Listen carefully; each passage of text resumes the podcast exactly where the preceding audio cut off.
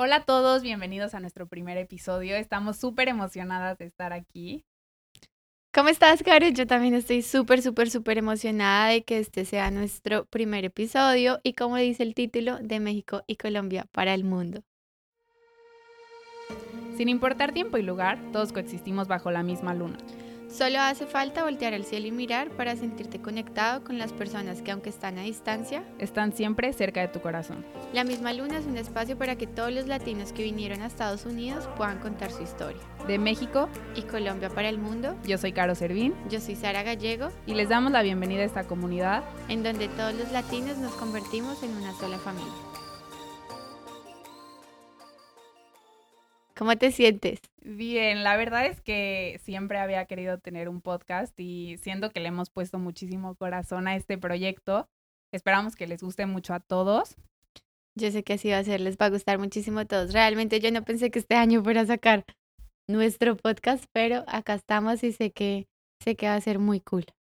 Bueno, en este episodio les vamos a contar un poquito de quiénes somos, nos vamos a, bueno, pues a presentar y a contarles de dónde nació la idea. Vamos a empezar contando cómo nos conocimos, que es un poco extraño, pero contemos, Caro.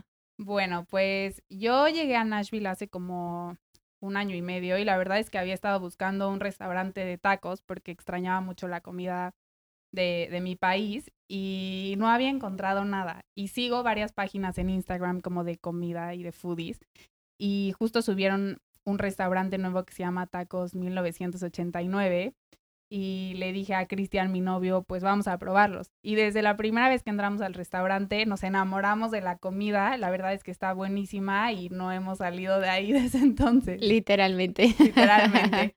Y ahí todos los que trabajan son súper buena onda, muy buenas personas. Y el que estaba ahí de bartender nos empezó a platicar porque es como nosotros que, que no le para la boca.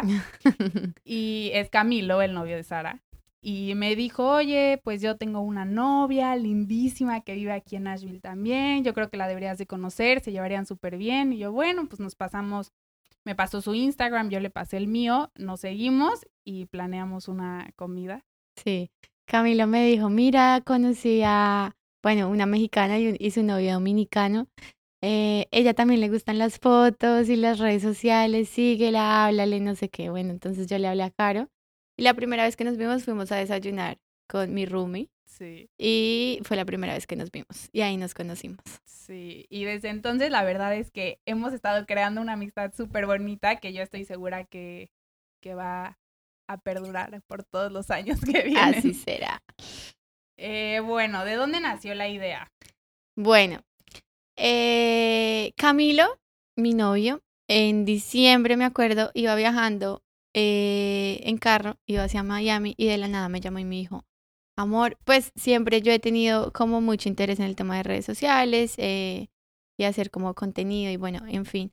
Me dijo, ¿por qué no creas un, canal de YouTube?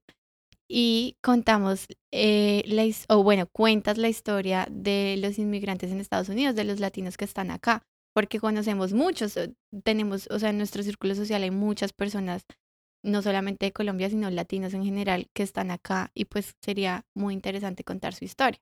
Y de hecho, em, mi papá más o menos en, en, esa época me había mostrado un canal que hacían algo similar, pero con eh, personas en España, como de españoles por el mundo, y yo, oye, sí, qué interesante, pero nunca había materializado la idea, o sea, como que la idea me la habían dado, tanto mi novio como mi papá también lo había mencionado, pero como que nunca lo había materializado.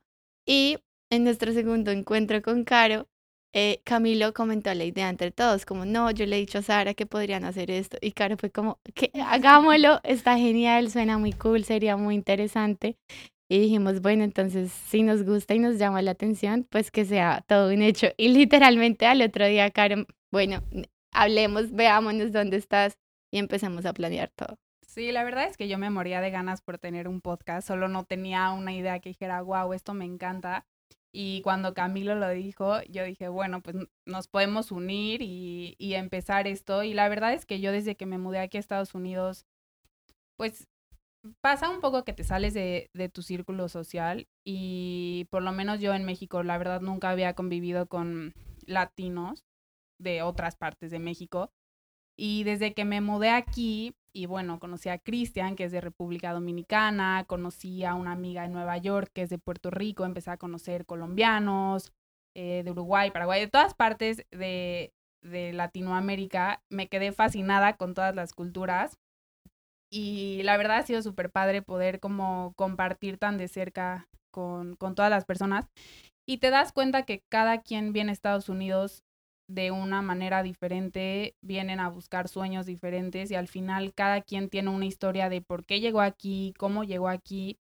Y yo admiro muchísimo a todas las personas y por eso con esta idea dije, wow, es, es un espacio increíble para que cada quien pueda contar e inspirar a todos los que nos rodean. Además, porque al fin y al cabo todas las personas inmigrantes que están acá es porque tuvieron que haber salido de su zona de confort. No es tan sencillo salir de donde naciste, donde creciste, donde tienes tu círculo social, tus amigos, tu familia, todo, para venir casi que a un país desconocido, con cultura que no, que no estás inmerso en ella, personas que no conoces, o sea, todo es diferente, todo es nuevo. Entonces, es muy interesante saber lo que dice Caro, cada persona que tiene su historia, por todo lo que ha tenido que pasar, porque por supuesto son procesos que pues tienen sus altos y bajos y estamos seguras que va a ser muy interesante contar cada historia. Sí, de hecho eso que dices, cada vez que conoces a, otro latino, siento que de lo primero que empiezas a hablar es, bueno, ¿y tú por qué, estás, aquí?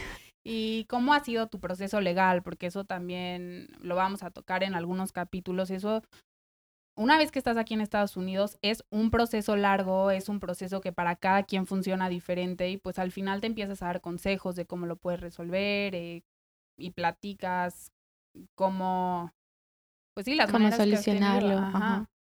Y justo también ahora les queremos contar de dónde viene el nombre. Bueno, el nombre nos reunimos en un café delicioso a eh, hablar sobre las ideas del nombre, pero yo tengo que admitir que Caro desde que dijo la misma luna y me explicó el significado, dije, no, ya ni siquiera escuchamos los míos porque ese me encanta. Y el nombre viene, hay una película que se llama Bajo la misma luna, que si tienen oportunidad veanla. Por favor, véanla. Es increíble. Y yo esa película la vi desde que estaba chiquita, la renté en Blockbuster, que los mexicanos, no sé si eso era algo de todos los países, pero era un lugar en donde podías ir a rentar películas. Y la vi con mi mamá y se me quedó muy grabado porque, no sé, cuenta la historia de un inmigrante que tienen que separar a, a una mamá de su hijo. Y yo cuando me mudé a Estados Unidos, mi mamá empezó a subir muchísimas historias a su Instagram en donde siempre me ponía la misma luna, la misma luna. Y lo que significa básicamente es que de donde quiera que estés en el mundo, si volteas al cielo, tienes la misma luna que... Que está viendo, no sé, tus seres queridos en el al otro lado del mundo, entonces. Sí, entonces como que se nos hizo muy lindo poder decir, todos tenemos la misma luna. A pesar de la distancia. Sí, realmente el significado es muy lindo. Y de hecho, cuando Caro, o sea, Caro solamente me explicó el significado, pero yo no había visto la película y esa noche llegué a ver la película, la rentamos por Amazon Prime y wow, sí, o sea, es súper linda y el significado encaja perfecto con lo que queremos pues contar en el podcast. Sí, y aparte siento que aunque este podcast va a ir enfocado a historias de éxito, a historias y experiencias, retos. También es importante que mencionemos uno de los retos más grandes cuando eres un inmigrante es que tienes que estar separado de las personas que quieres. Y aquí en Estados Unidos todos tus amigos se empiezan a convertir en tu familia porque al final del día, pues estás en un lugar en donde no es tu cultura, probablemente acabas de llegar y no conoces a nadie y al final las personas que te ayudan y te echan la mano en los momentos más difíciles son esos amigos que están ahí. Y es es muy bonito que uno finalmente, a pesar de que estamos en Estados Unidos, nos, o, bueno, la mayoría de personas nos terminamos acercando a otras personas con la, con, con una cultura similar a la nuestra. Es por eso que los latinos, o sea, digamos, tenemos amigos mexicanos, dominicanos, o sea, como que los americanos son muy buena onda y hay muy buenas personas y pero finalmente siempre terminamos teniendo, o sea, como conservando esa, esa, esas raíces de donde venimos y por eso terminamos siendo más cercanos a los mismos latinos. E incluso entre, entre latinos yo me he dado cuenta que sí hay un choque cultural, que aunque hablamos el mismo idioma, muchas palabras no son igual. De hecho, yo y Sara nos vamos a estar deteniendo si alguna de, la, de las dos no entiende a la otra para que todos nuestros oyentes puedan entender. Pero sí hay muchas palabras que decimos diferente. Por ejemplo, a mí me ha impresionado mucho la cultura que, que los demás latinos tienen del baile, que estábamos platicando el otro día, porque para mí, no sé si sea yo personal o para los mexicanos, eh, en México la cultura del baile no es tan fuerte como en Colombia, en Dominicana. Entonces, eso a mí me ha encantado y espero poder empezar cada día, cada día se aprende un poquito más de las otras culturas y eso es muy chévere. Sí. Bueno, ahora eh, les vamos a contar un poquito el objetivo del podcast. Bueno, sin duda alguna, la idea, como lo dijo Cara anteriormente, es enfocar eh, las historias de inmigrantes en Estados Unidos hacia los casos de éxito, o sea, contar todo su proceso, pero queremos resaltar mucho que ese proceso y ese esfuerzo y ese sacrificio que significa el hecho de estar acá, pues finalmente trae sus frutos y finalmente vale la pena eh, salir de tu país y finalmente vale la pena estar lejos de tu familia un tiempo, de tus amigos, eh, cambiar muchísimas cosas culturalmente hablando, hasta la comida es totalmente diferente, o sea, cosas tan mínimas pero que finalmente terminan valiendo la pena Em, y bueno, ese es el objetivo, resaltar de que, de que sí se puede lograr, de que, de que hay oportunidades también. O sea, eh, no sé, hay, hay, hay dos cosas que, ah, o hay dos públicos a los que, los que pueden escuchar el podcast, que son esas personas que están en Estados Unidos, que quizás no la están pasando bien, porque empezar no es fácil, iniciar no es tan fácil como la gente cree desde afuera y quien no lo ha vivido. Y también para esas personas que están no sé, en sus países si quisieran salir a buscar oportunidades, ya sea en Estados Unidos o en cualquier otro país, pero que tampoco se animan a como dar ese paso porque no es fácil. Eso y también darle un espacio a, a, los latinos que están aquí, que han pasado por muchas cosas difíciles, de poder, pues, contar cuáles han sido sus experiencias, porque muchas veces creo que las personas que, que no inmigran empiezan a ver que los que se mudaron a Estados Unidos están ganando bien o que los que se mudaron a Estados Unidos ya compraron un carro. Solo, solo fijarse en el resultado. Exacto, y no, no se dan cuenta de todo el proceso y todos los sacrificios que conlleva. Quiero resaltar que obviamente cada quien trae una historia completamente diferente. Aquí nunca vamos a juzgar a nadie. Les pedimos a ustedes que tampoco juzguen. Eh, queremos que sea un lugar de respeto y entender que cada persona pasa por algo diferente, cada persona llega a este país en condiciones diferentes. Entonces, sí. Sí, porque va a haber muchas personas, ahorita les voy a contar yo un poco de, de mi historia, pero hay muchas personas que tal vez tomaron la decisión de estar aquí porque querían, literalmente, y otras que no tenían de otra. Ajá, porque no tenían opción y, bueno, yo... Y ambas son súper respetables. Sí, yo, yo admiro mucho más a las que tuvieron que venir a fuerzas y de unas circunstancias que tal vez no eran las mejores del mundo han logrado construir algo súper bonito. Así que bueno, nos vamos a presentar cada una. ¿Quién empieza, Caro? yo, yo, empiezo, yo empiezo. Bueno, ya les dije, yo soy Caro Servín, yo soy de México. Eh, llegué a Nashville en noviembre del año antepasado. Llevo casi un año y medio aquí. Y bueno, básicamente lo que pasó fue, yo había vivido en México toda mi vida, estaba estudiando ahí administración de empresas, siempre me había querido dedicar a la moda. Después de tocar muchas veces la puerta de mi revista favorita, logré conseguir un internship en Vogue, lo cual me hizo muy, muy feliz en ese momento. Y por circunstancias de la vida, acabé seis meses en Nueva York haciendo, tomándome como seis meses de intercambio porque mi intercambio se había cancelado por COVID. Y ahí seguí estudiando en línea, seguí trabajando en línea y lo que pasó fue que justo me empecé a juntar con muchas personas que me inspiraron a darme cuenta que había un mundo enorme afuera de lo que yo creía que, existía. Obviamente quiero muchísimo a mis amigos y a mis amigas de toda la vida. Me encanta la manera de vivir en México, pero desde que llegué a Nueva York y yo empecé a escuchar que, que vivían solos, porque ustedes saben que en las culturas de nuestros países estás acostumbrado a vivir con tus papás hasta que te casas, básicamente. Yo me di cuenta que vivían solos, que igual los americanos ya trabajaban muchísimo antes que la mayoría de los latinos, vuelvo a repetir. Em, no sé, tenían una manera de pensar súper diferente, mucho más independiente y madura y yo dije, wow, me encanta este mundo. Y justo nació la idea de empezar una compañía con mi familia aquí en Nashville y sin pensarlo dos veces dije, bueno, me voy porque si no sé que me voy a arrepentir. Eh, voy a dejar el trabajo que tenía di las gracias, obviamente ahí dije, me voy. Y de un día para otro regresé, le avisé a mi mamá, puse mi maleta y me mudé para Nashville. Yo todavía no sé cómo encontré el valor de hacerlo, pero es la mejor decisión de mi vida. Y llegué aquí sin conocer a nadie al principio y a montar mi departamento. Regresé a México a pasar eh, pues la Navidad y Año Nuevo con mi familia y me volví a venir para Nashville sin saber que no sabía en cuánto tiempo iba a poder regresar a mi casa. Yo pensé que iba a poder estar viajando una vez al mes porque mi proceso migratorio iba a solucionarse muy pronto, pero ahora sigo esperando, no he podido regresar a mi país y pues aquí estoy.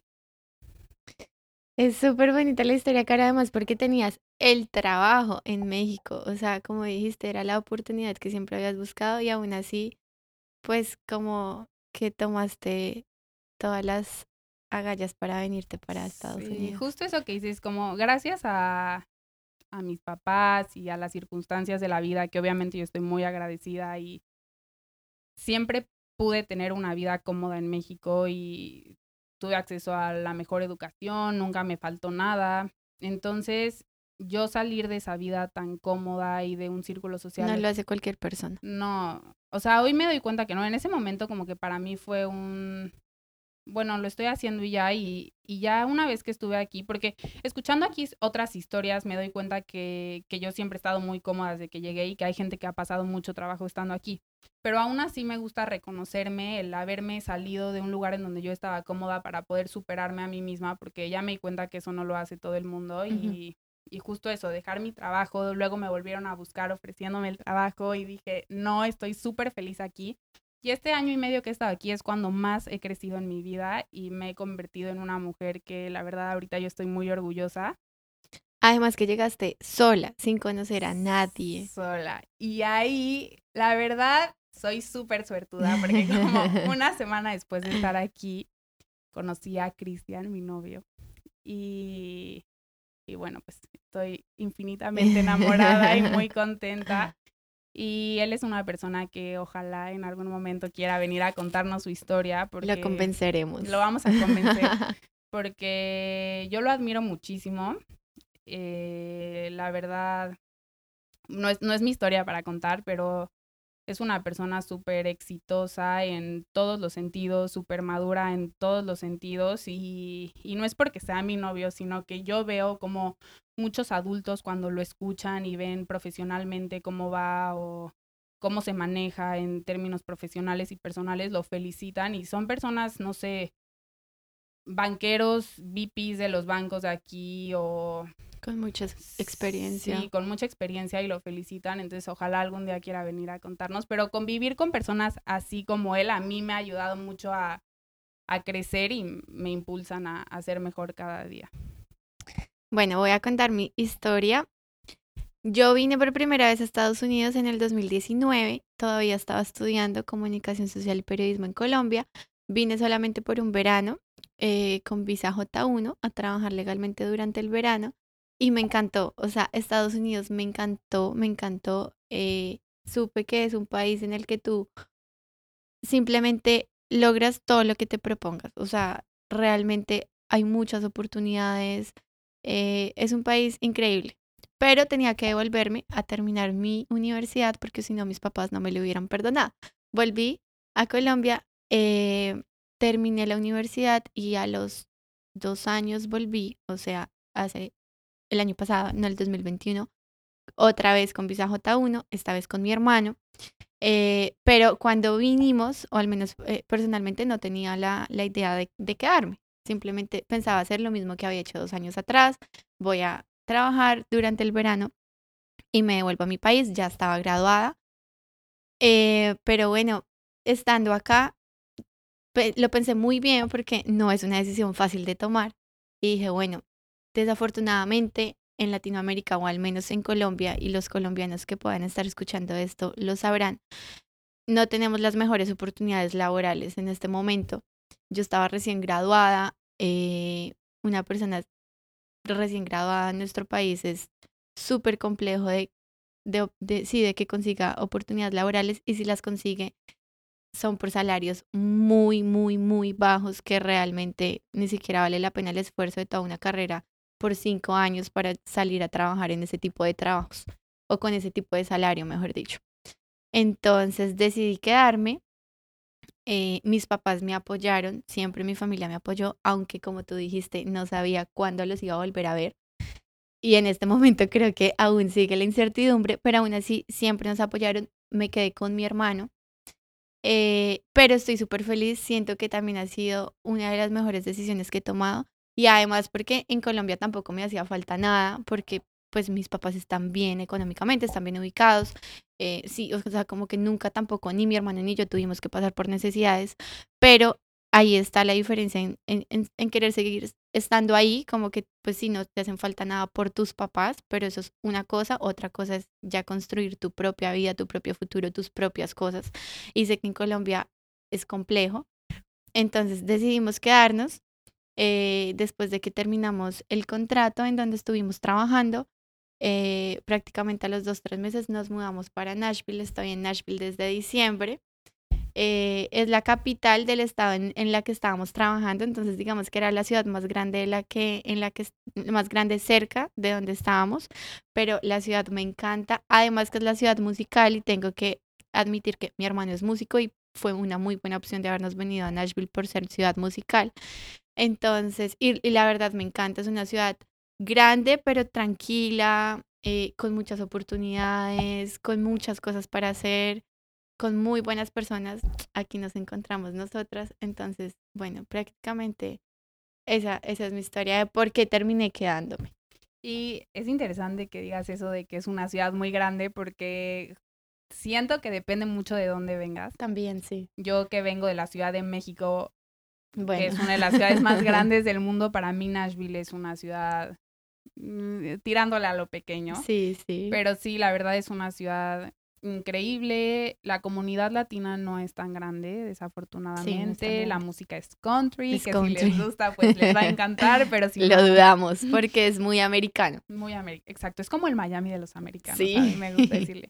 Pero ha estado creciendo y también es interesante ser parte de una ciudad en crecimiento, creo. Justo mi empresa que se dedica a la construcción ha sido un reto para mí, pues pasar de algo como la moda a la construcción que yo nunca en la vida había tenido contacto con esa industria y he aprendido mucho y, y también parte de los retos siento que es yo como mujer a los 23 años entrar a un lugar lleno de hombres americanos de 50 y tantos de años a tratar de negociar con ellos, por ejemplo, y aparte siendo latina, a mí sí me ha tocado que hay veces que entro y dicen, ah, sí, eh, es que estos mexicanos son los que están comprando esta tierra, seguro son narcotraficantes. Y yo, bueno, ok, que se ve que no, no han tenido la oportunidad de explorar todas las culturas y ya por ser mexicana juzgan desde un inicio.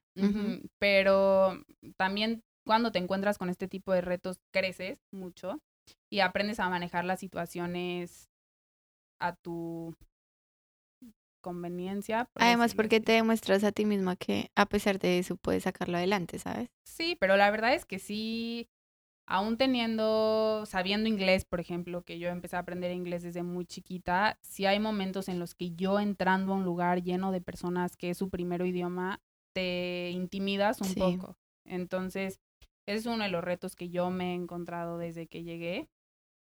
Y también eso que dices de los papás y cómo se toman el que te quieras mudar. En mi caso, mi papá ha emigrado a muchísimos países, a todo alrededor del mundo. Entonces, yo siempre lo vi a él como lo admiré mucho, el saber que estaba llegando a países en donde hablaban japonés, inglés, eh, sueco de todos los idiomas y él llegaba y no le importaba ser el único mexicano, entraba, se sentaba y veía cómo le hacía para que lo respetaran y, y bueno, para poder avanzar en un mundo en donde muchas veces no es fácil siendo latino. Entonces él, desde que yo decidí venir, me apoyó mucho.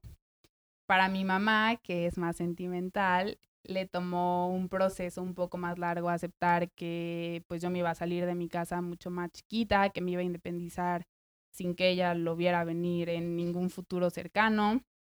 Entonces, ya después de que vino aquí a Nashville y vio la calidad de vida que yo estaba teniendo, que vio la seguridad y vio todos los beneficios que realmente tenía estar aquí, fue cuando dijo, te apoyo y, y ahorita también es mi fan número uno y me apoya en todo. Yo a diferencia, digamos que ambos siempre tuve el apoyo de mis papás, pero, o sea, como de, que, de estar acá, pero para ellos es difícil el hecho de que, de que creen que por estar en otro país, por el idioma, por el tema legal, por muchas cosas, no ejerza lo que estudié en Colombia. Entonces para ellos ha sido un proceso para aceptar eso, pero eh, porque bueno, creen que al principio todos los latinos que llegan a Estados Unidos tienen que hacer cualquier cosa menos su carrera, que creo que también es un eh, como un mito, porque también todo depende de lo que tú, de lo, de cómo tú te proyectes, ¿sabes? De lo que, de, de las oportunidades que tú busques, em, de lo, en, en lo que tú te enfoques, porque pues mira, nomás estar aquí sentada haciendo un podcast, estoy lógicamente aplicando muchas cosas de las que yo estudié y de las que de las que aprendí en mi carrera. Entonces, digamos que para mis papás, mi papá me decía como, porque bueno, la primera vez que vine a Estados Unidos fui salvavidas. Entonces mi papá me decía, pero es que no puedes ser salvavidas toda la vida. Entonces yo le explicaba como, no, pa, obviamente no es lo que yo quiero hacer.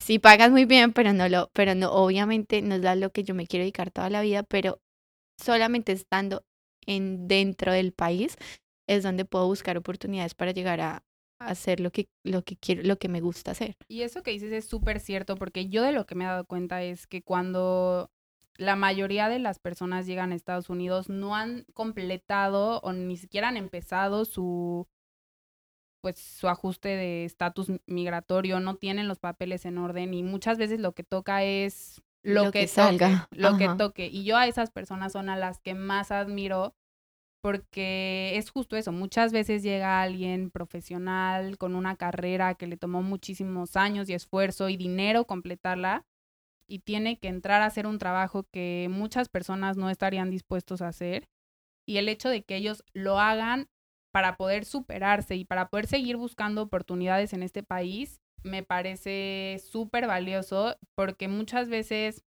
ya vamos a traer aquí a personas que nos cuenten porque eso no estoy segura cómo funcione, pero tienen que ver cómo cobrar su dinero, tienen que inventarse un security number, tienen que ver quién los contrata sin papeles y ustedes saben la realidad de estas personas, pues nos, nosotros apenas le empezamos a conocer, probablemente muchos de los que están escuchando este podcast no nunca hayan escuchado una historia así.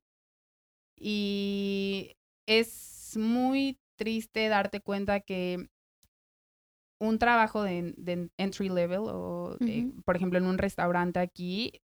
Es mucho mejor pago Exacto. que cualquier profesional en nuestros países. Creo que en México es igual, ¿verdad? O sea, sí, o sea, si te estás graduando en México, ganas, no sé, 400 dólares y aquí en Estados Unidos. Igual que en Colombia, sí. Los 400 dólares como mesero te los podrías hacer casi que en un día. Entonces, la diferencia es abismal. Y es por eso que, no, que a muchos profesionales no les importa estar acá porque hay bastantes haciendo cualquier otra cosa que no tenga nada que ver con, con, su carrera y su profesión por el tema económico, porque en sus países o en nuestros países es muy difícil. O sea, para que en Colombia en un día te ganes 400 dólares, tienes que ser, bueno, tienes que tener un cargo público, tienes que...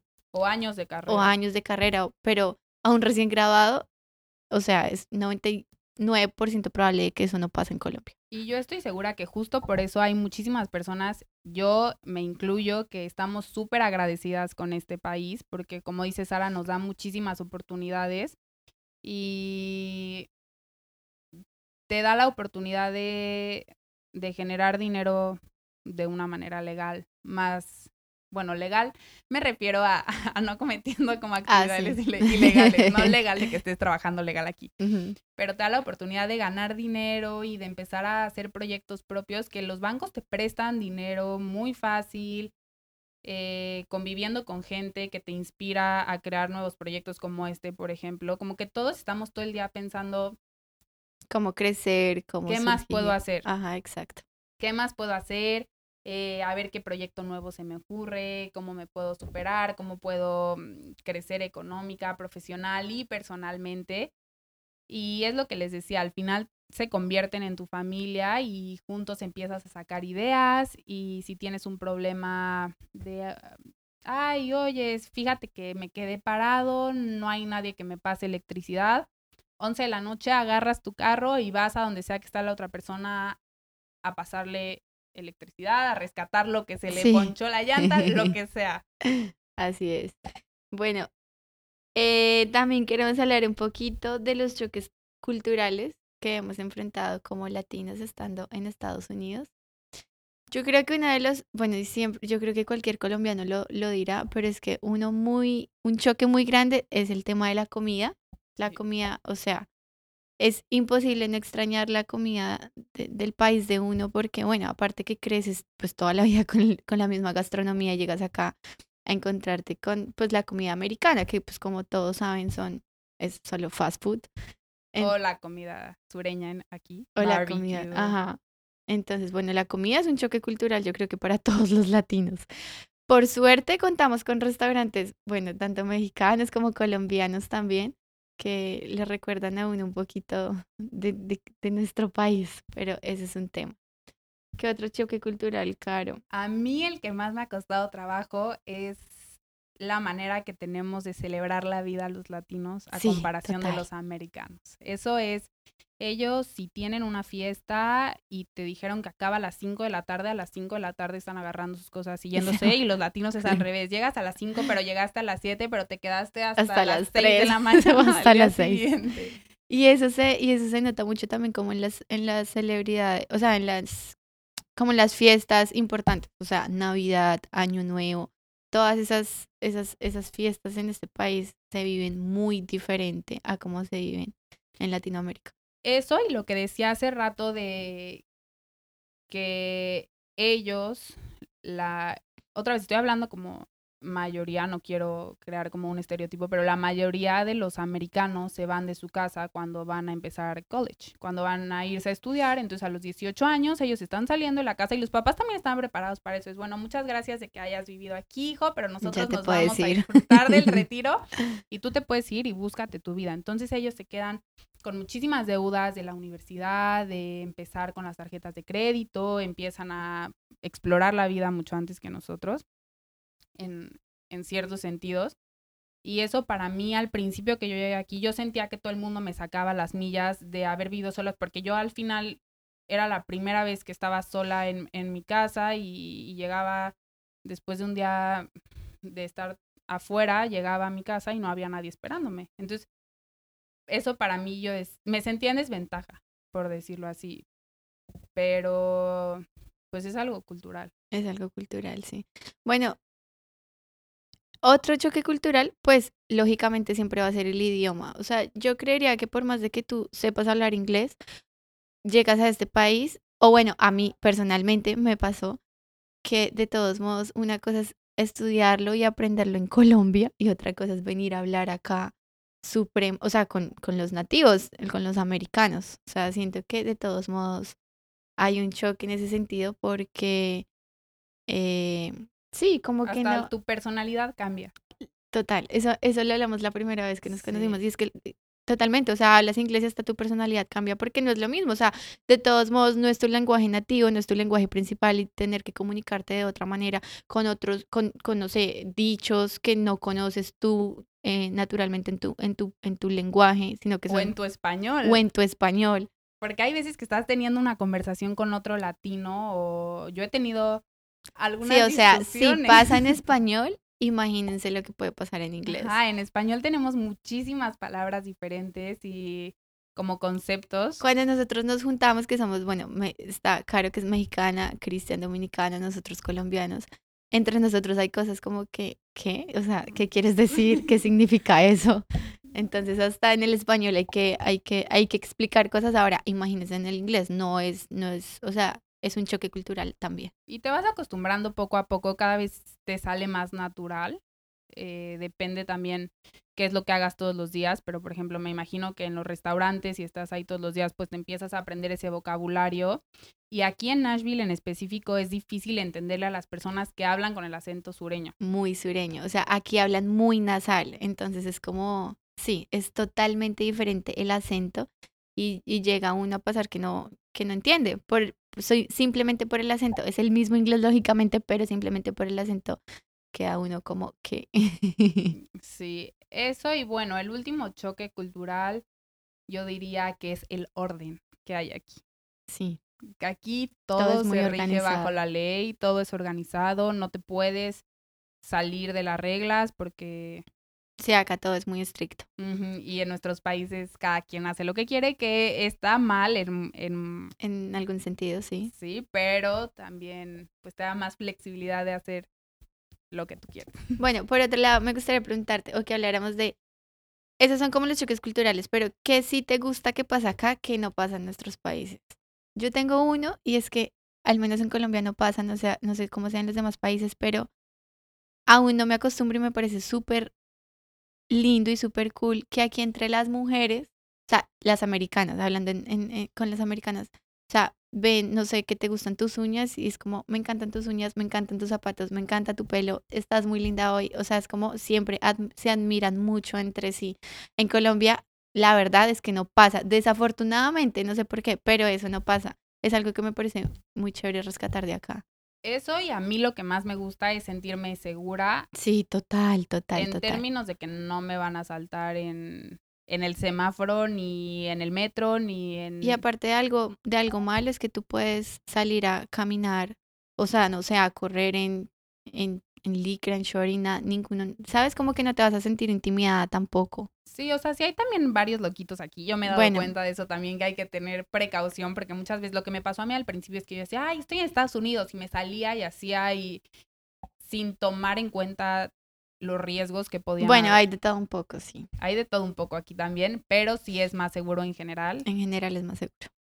Y mm, eso, eso lo rescataría también lo que dices de que la gente es muy amable. Es muy amable, sí. A pesar, o sea, de que sí, somos inmigrantes, es como que eso, eso no es... Bueno, ah, también hay de todo un poco, pero digamos que para la mayoría no, no, no lo ven como un problema, ¿sabes? Como que igual te van a tratar como cualquier otra persona. Y que la gente aquí se muda mucho, están muy acostumbrados a irse mudando de estado a estado. No sé si eso pasa en Colombia. No tanto como aquí. Sí, no tanto como acá. Pero Generalmente en Colombia se mudan a Bogotá o a las ciudades principales por en busca pues, de más oportunidades porque son ciudades más grandes. Igual en, en la Ciudad de México y en las ciudades grandes, pero aquí todo el mundo va y viene de estado y entonces eso los vuelve más amigables y siempre hay alguien nuevo, no es que tú eres la única que acaba de llegar. Sí. Y yo creo que ya para cerrar el primer podcast, eh, bueno, yo quiero cerrar con que estoy súper emocionada por este proyecto, que estoy segura que va a ser un lugar en donde nos vamos a reír muchísimo, vamos a llorar probablemente muchas veces porque hay historias muy fuertes. Y yo voy a salir muy inspirada con las historias que escuchemos aquí. Espero que también las puedan inspirar a todos los que nos están escuchando y recordarles que, que sin importar de dónde venimos ni hacia dónde vamos, todos venimos de la misma comunidad y que todos somos una familia. Así es, la idea es que como latinos podamos contar nuestra historia, podamos servir de inspiración, como dice Caro, a muchos que, como dije anteriormente, o están en sus países y no, y no han tomado aún la decisión, o por el contrario, que están acá y quizás están pasando por momentos difíciles, eh, para que les sirva de inspiración a ambos de que, de que todos los sacrificios, todos los esfuerzos que se hacen fuera eh, de casa valen, valen la pena y siempre tendrán, siempre se, se, verán los resultados. Y fuera de casa, hablando de otros países, y también fuera de, fuera de su zona de confort, sea si se quieren caer en su país, increíble, ahí también se vive súper rico, pero que se atrevan a salir y a superarse todos los días Así que les damos la bienvenida. Esperamos que nos apoyen mucho, que les guste muchísimo, porque sé, como dice Caro, que van a haber historias todas muy diferentes, todas con circunstancias muy diferentes, pero realmente todas muy inspiradoras y que, y que les, van, les van a gustar bastante. Sí, muchísimas gracias por escucharnos hoy. Les mandamos un beso. Bye. Les recordamos que cada jueves vamos a estar publicando un nuevo episodio en todas nuestras plataformas sin falta. Y si tienen alguna historia que quieran compartir o si conocen a alguien que crean que puede aportar a esta comunidad con una historia, eh, los invitamos a escribirnos en nuestras redes sociales para que puedan formar parte de este proyecto. Y que también nos sigan en nuestras redes sociales personales. A mí me encuentran como Sara Gallego Z. Y a mí como Carlos Servín. Y muchas gracias. Nos vemos el próximo jueves. Bye bye.